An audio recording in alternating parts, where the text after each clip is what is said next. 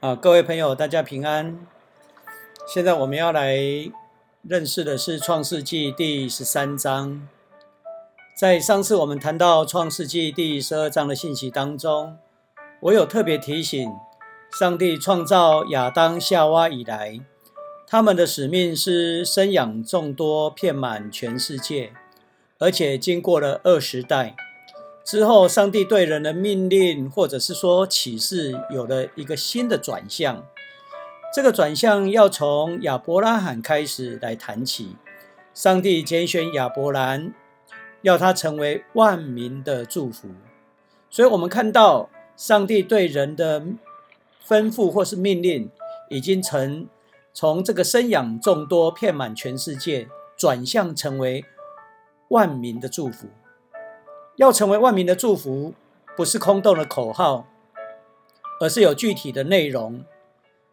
在创世纪十八章十九节，现在中文译本这样翻译说：“遵守上帝的道，主持公道，伸张正义。”这个转向，我们也可以看到耶稣基督新的诫命，爱人上帝跟爱人如己的精神。我们看的内容。这两这两个内容是非常相近的，透过遵守上帝的道来表明爱上帝，透过主持公道、伸张正义来实践爱人如己的信仰价值。但是要成为万民的祝福，要使人因你蒙福，这不是一件容易的事。特别是遇到苦难艰困的处处境，要能够还要能够持守信仰的价值。这就更需要坚定的信心。在这个时候，亚伯兰遇到大饥荒而逃难到埃及，但埃及王接待他们，但是亚伯拉罕却不用诚实的话告诉法老说他的妻子是真正是他的妻子，反而是说是他的妹妹，导致法老娶了莎来为妻，而带来灾祸。在这里，我们看到亚伯兰非但不是成为埃及的祝福，反而带来了灾祸。第十二章十六节说到，埃及法老因为莎莱美丽而娶她为妻，最后并赠送亚伯拉罕有许多的牛羊、驴、骆驼和奴隶，增加的财富，罗德也有份。从这里可以看出，他们的财富之所以会增加。其实跟这次的欺骗有很密切的关系，但是我们要切记，欺骗所得的财富，并不是上帝真正的祝福，反而让我们看到亚伯兰跟罗德之间，因为两家的牛群羊群太多，没有够大的地方容纳得下他们，所以他们开始闹分家。今天我们所读的《创世纪》十三章，就是在描述亚伯兰带着妻子和所有的一切离开埃及之后的事情。我们首先来读《创世纪》十三章一到四节。第一节，亚伯兰带着妻子和所有的一切离开埃及，往北走，进入迦南南部。罗德也跟他去。亚伯兰是富翁。拥有许多的牲畜和金银。后来他离开那里，渐渐向北迁移，接近伯特利。他回到伯特利和爱之间，就是他从前扎过营、建了祭坛的地方。他就在那里敬拜上主。创世纪从第十二章开始，我们知道亚伯兰之所以会离开埃及。是因为欺骗埃及法老而被驱逐出境的这位法老，让我们看到非常的有道德感。他知道强娶别人的妻子不对，这与创世纪第六章第二节所记载的神子，或是说世俗的权贵是很不一样的。那段经文这样说：有些神子看见人类女子美丽，就随自己喜欢的娶她们为妻。同样被人视为神子的法老，在这里却不是这样。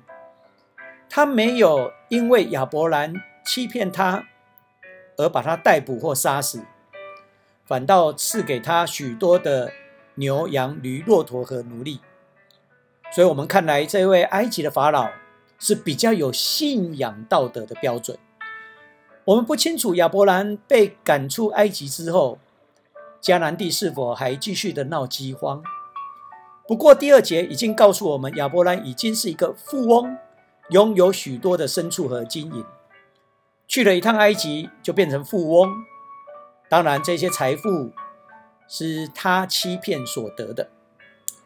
但是在后面的故事当中，《创世纪》的作者再次说，亚伯拉罕是很有财富的人，则会加以说明，是因为上主大大的赐福亚伯拉罕。他们离开埃及，回到原来居住的地方。就是在伯特利和爱之间。第十二章告诉我们，亚伯兰在他常住的地方扎营，在那地他就会建筑祭坛来敬拜上帝。其实我们要知道，祭坛在当时代表着土地的所有权或是拥有产业的记号，也就是宣示这里是上帝的同在，上帝所拥有的。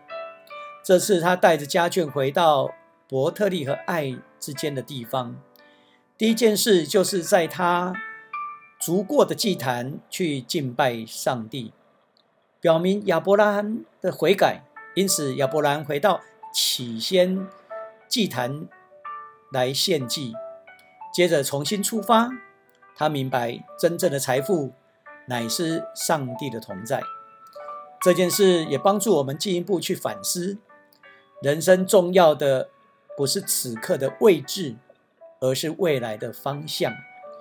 经过埃及第一次欺骗与信仰上的跌倒，亚伯兰回到应许之地。此刻、此时的位置似乎让他满足，但是不要忘了，此刻的位置并不是生命中的目的。人生最重要的是需要有未来的方向，而这方向人无法指引，唯有上帝能够指引我们的方向。接着我们来看十三章五到九节这段的经文，这样记载说：跟亚伯兰同行的罗德也拥有牛群、羊群，以及自己的家眷和奴隶。他们两家牛群、羊群太多，没有够大的地方可以容纳得下。第七节，因此亚伯兰的牧人跟罗德的牧人常常争吵。那时迦南人和比利洗人还住在那地方。第八节，于是亚伯兰对罗德说：“我们是至亲，不可争吵。你的牧人跟我的牧人也不可争吵，我们分手吧。”这一大片土地在你眼前，你选右边，我就选左边；你选左边，我就选右边。这段经文里面，让我们看到一个游牧民族的部落在衡量一个人的富有与否，常常是看他所拥有的牲畜多少。创世纪的记载让我们知道，此时不只是亚伯兰是一个富翁。就连他在一起离开家乡家族来的侄儿罗德，也成为一个有财富的人。如果对照十二章第五节的描述，刚离开家乡的亚伯兰拥有财物和所有的奴隶，但是并没有特别描述他有牛群羊群。如今连罗德也拥有自己的牛群羊群，以及自己的家眷和奴隶。罗德也拥有这句话，似乎表明亚伯兰正在实践上帝的吩咐，赐福给万民。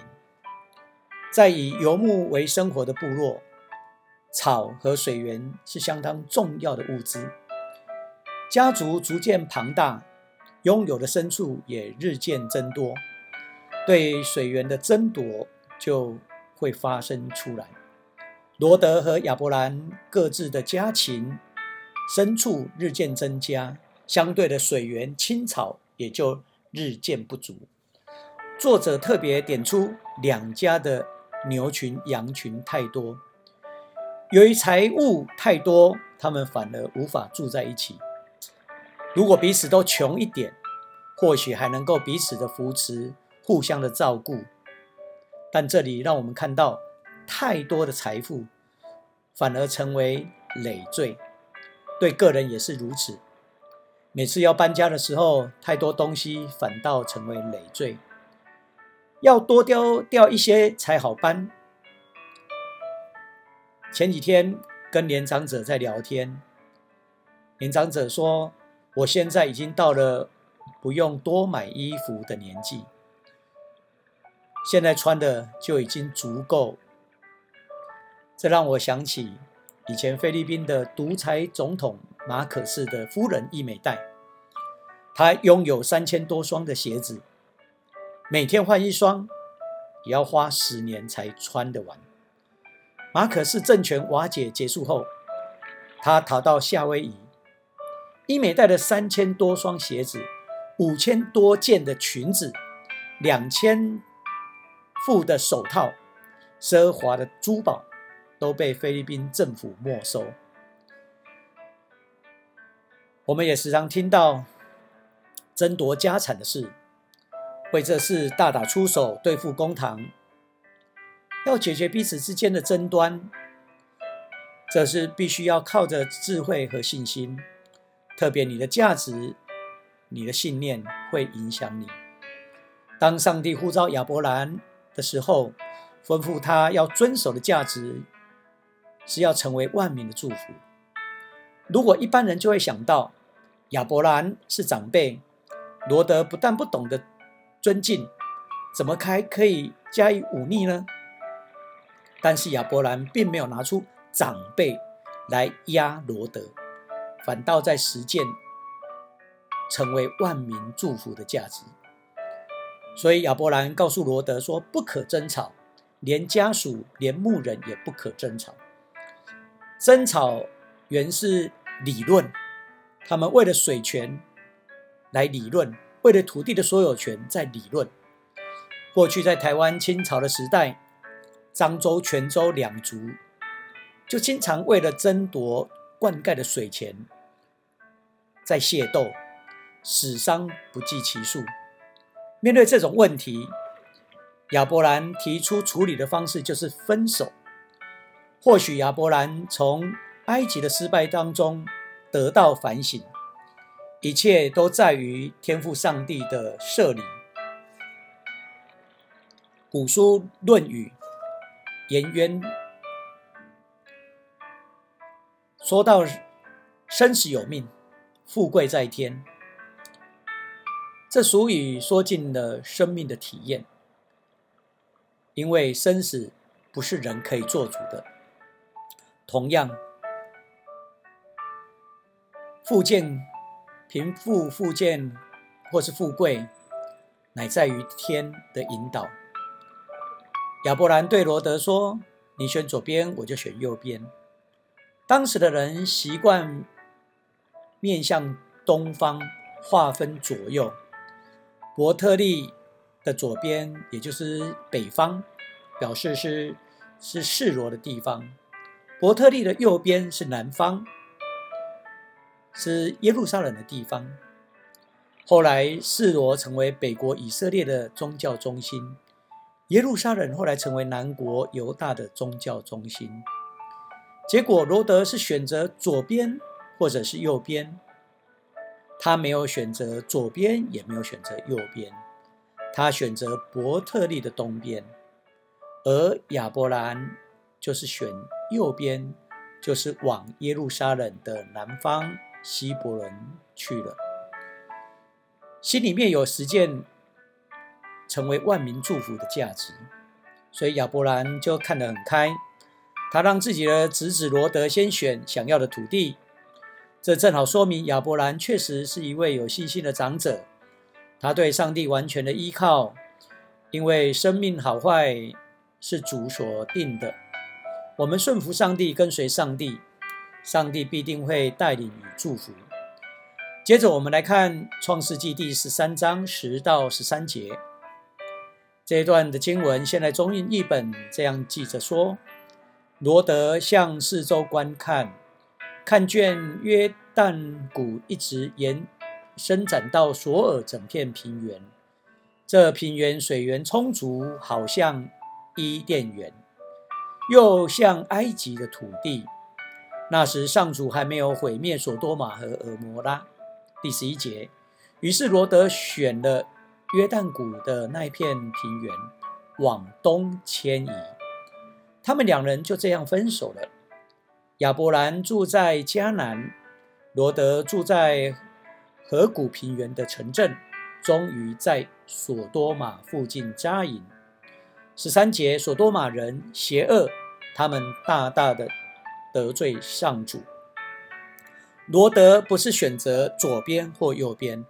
他选择的是面对东方的地方，是约旦谷一直延伸到索尔的整个平原，在他看来好像是伊甸园。圣经描述这块土地非常的美，是一望无际的平原，水源充足，好像伊甸园，又像埃及的土地。水源充足的草场对游牧民族来说是上好的土地。这上好的草场像伊甸园，像埃及的土地。换句话说，这个土地是无可挑剔。而亚伯兰则是往南经过耶路撒冷，到达希伯伦。那个地区是犹太山区的，是旷野地。第十二章才说亚伯兰，因为他们因为饥荒而迁移到埃及去。自古以来，迦南地就时常发生饥荒。迄今，以色列人以色列全年降雨量只有两百至三百公里。台湾光是一个普通的大雨就超过这个雨量。大好雨的时候，台湾一天下的雨就等于是在以色列三四年的水量。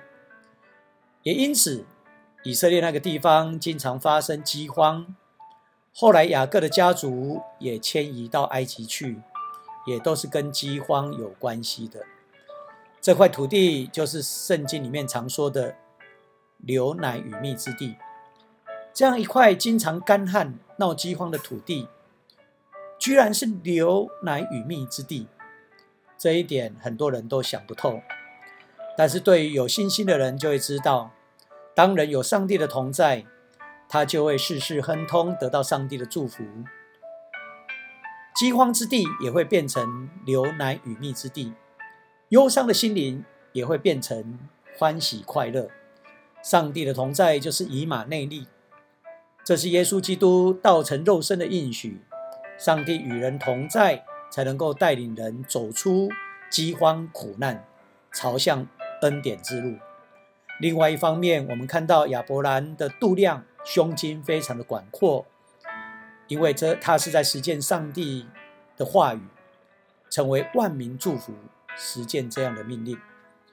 亚伯兰当然也看见罗德所选的那一块土地拥有的河流水源充沛的美丽大草原，但是创世纪的作者提醒我们，若一个人要成为大国的领导人，或者是要成为。大有名望的长者，不是魔师，而是要成为他人的祝福。这样的人有个特质，就是要有宽阔的度量和胸襟。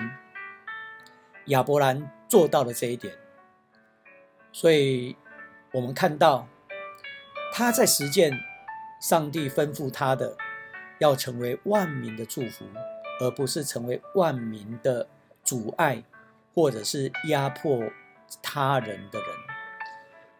此外，我们也看到，在人看起来，伊甸园是个美丽的城市，吸引人立刻就想搬进去住。但是，这不一定是上帝所祝福之地。至少，索多玛的美丽富裕只是短暂，因为接着在第十九章，我们就会看到。索多玛和俄摩拉这两个城因为邪恶而被毁灭。总之，罗德与亚伯兰最大的分别就是一个凭肉眼的眼光，一个是凭信心的眼光。圣经说罗德举目观看，他似乎欲望因此产生，正如夏娃看到伊甸园那颗分别善恶的果子好吃，就被吸引而犯罪。同样的，罗德也被他的感官的欲望所牵引。接着，我们来看《创世纪》十三章十四到十八节。现在中文译本十四节这样说：罗德离开以后，上主对亚伯兰说：“你要从你所站的地方向东西南北四周观看，我要把你所看见的这片土地都赐给你和你的子孙。”这片土地要永远归属你们。我要使你们的子孙多到没有人能够计算。人若能数算地上的尘沙，才能数算你的子孙。起来，你去走遍整片土地，我要把它赐给你。于是亚伯兰收拾了帐篷，迁到希伯伦，在曼利的圣树附近住下来。他在那里为上主建造了一座祭坛。这段经文让我们看到，罗德往东方离开之后，上帝终于说话了。上帝没有让亚伯兰有孤独的感觉，他也没有忘记他向亚伯兰所说的应许。上帝要亚伯兰举目观看四周。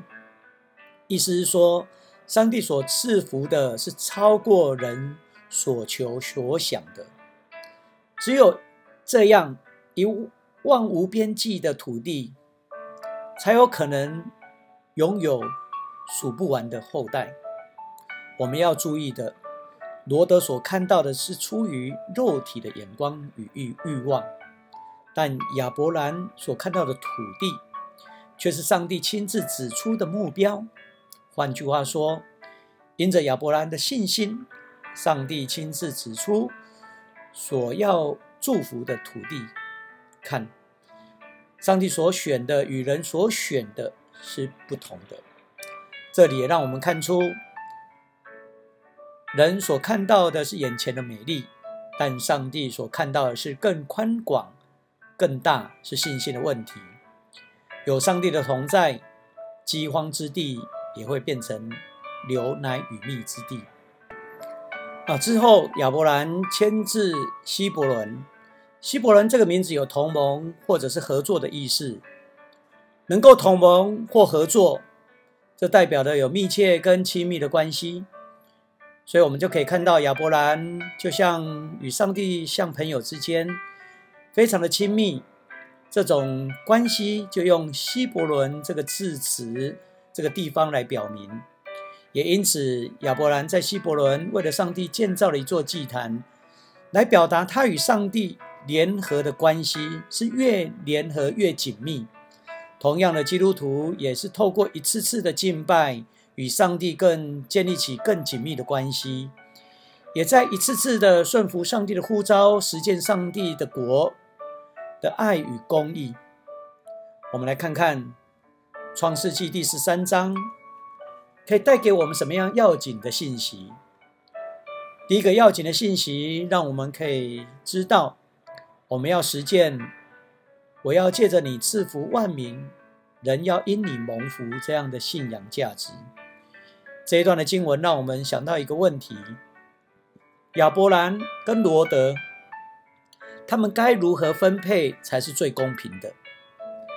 纽约大学。的一个教授 Steve Burns 和联合学院的教授 Alan Taylor 在研究一个问题，就是世界知名的赛局理论。他们在双赢结局对所有人都保证公平的结果这一本书里面提到，利用。我切你选的准则来切蛋糕，由一个人负责切，另外一个人负责优先选，可以做到无嫉妒的分割的公平分配。也就是每个人觉得自己拿到的那块蛋糕跟别人手上的那一块至少一样好。没有人会羡慕别人手上的那一块蛋糕。这个切蛋糕的准则可应用在许多的情况，例如有一回，英国和埃及的考古学家决定，该是分配双方共有的一些考古文物的时候，这些古物各分有各有各有的特色，不太可能把古物切半来分。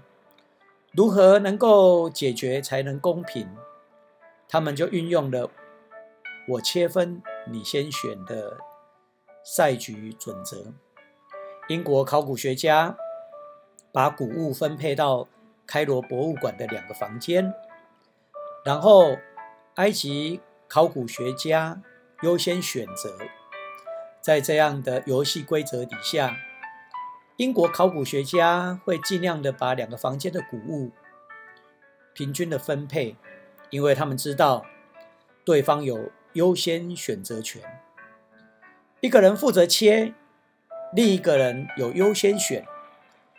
这样的策略可以用在两国之间分配谷物、古董上面，也可以用在家庭里面。家里的小小孩。不必用到任何数学，就可以利用这个方法来平均分配蛋糕或任何的东西，皆大欢喜。亚伯兰可说是这个理论的实践者，他负责切左边或右边，再由罗德来选。只是罗德。不是选左边，也不是选右边，而是选择东方。至少让我们看到亚伯兰在他生命价值改变。他在埃及时是为了保全自己，将他的妻子杀来推出去。亚伯兰在十二章还没有体会到与实践上帝对他的吩咐，去实践人因你蒙福。但在这一章里面，他终于踏出了第一步。成为罗德的祝福，给予罗德去选择。虽然罗德用人的眼光去选择，看来好像伊甸园的地方。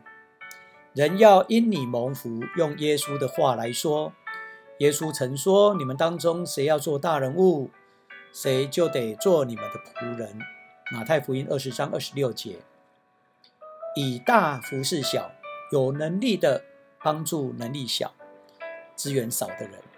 就是在实践人因你蒙福，也是在实践爱人如己的使命。在台湾布农族狩猎所得，他们会将最嫩的部位分给耆老小孩。他们懂得照顾群体内最需要的人。